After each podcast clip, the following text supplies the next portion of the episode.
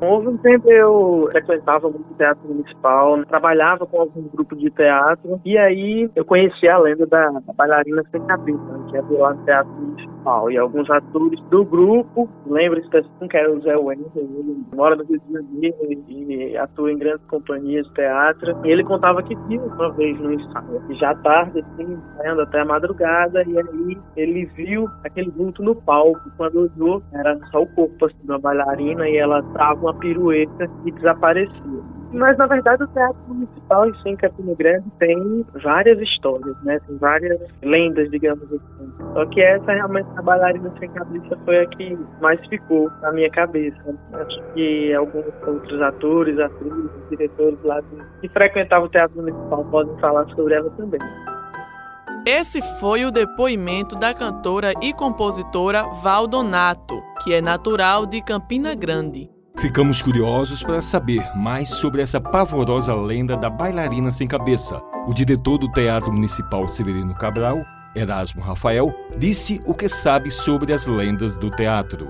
O teatro municipal, ele tem suas lendas das pessoas que trabalham lá, que às vezes ficam até tarde. E, por exemplo, o vigia está sozinho na recepção na hora do almoço e ouve um barulho do piano e ele sobe para ver se tem alguém mexendo no piano.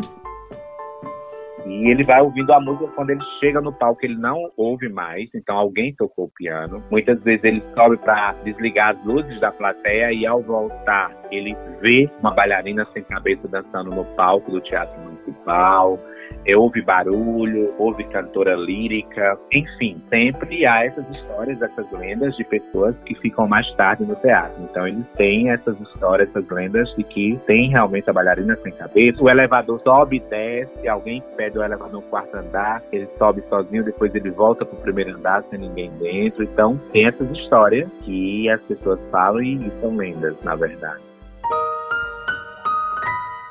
O Teatro Severino Cabral foi fundado no dia 30 de novembro de 1963.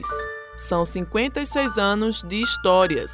O local conta com 184 lugares e fica localizado no centro da cidade. O projeto arquitetônico foi feito por Geraldino Duda. Na época, fazia parte da equipe da Prefeitura de Campina Grande e depois se tornou arquiteto. O Teatro Municipal de Campina Grande, ele marca né, um momento ímpar na cultura da cidade teatro para ópera, um palco maravilhoso, uma plateia com 684 lugares. Então ele mudou de certa forma a rotina cultural da cidade. Em 1965, foi criado o Festival de Inverno de Campina Grande, com atrações culturais onde passaram vários talentos. O ator e jornalista Walter Tavares falou sobre os folclores que aconteceram no Severino Cabral. Eu lembro que durante os ensaios de um dos espetáculos mais prestigiados, de maior bilheteria da história de Campina Grande, dirigido pelo saudoso diretor Hermano José, e que fizemos quatro anos de temporada, é, havia sempre é, uma pessoa na última fila da plateia, na parte de cima. Então, tem alguém ali, tem alguém vendo quem é. Aí chamava o vigilante para dizer quem é que está na plateia assistindo o ensaio. Aí quando se acendia a luz não se encontrava ninguém. Então, vez por outra, aparecia a fisionomia de uma pessoa na última poltrona do teatro, logo quando a gente entra assim. Eu não vi, mas várias pessoas viram essa pessoa que a gente não sabe se era homem, mulher, menino, menino, mas sempre tinha uma pessoa assistindo os ensaios de madrugada.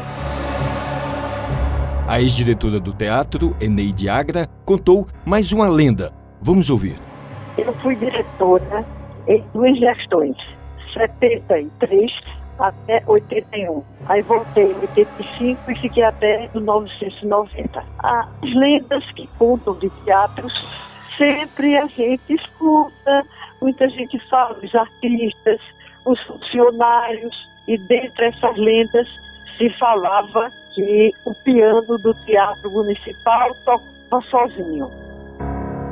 E a outra que se fala muito, que é muito, é uma história muito engraçada, que pois a minha filha Mirna estava ensaiando um balé com outras bailarinas e saiu correndo tarde da noite, todas deixaram os sapatos. E disseram que ouviram essa uma, zoada, uma coisa, um barulho que não, não tiveram condições de identificar.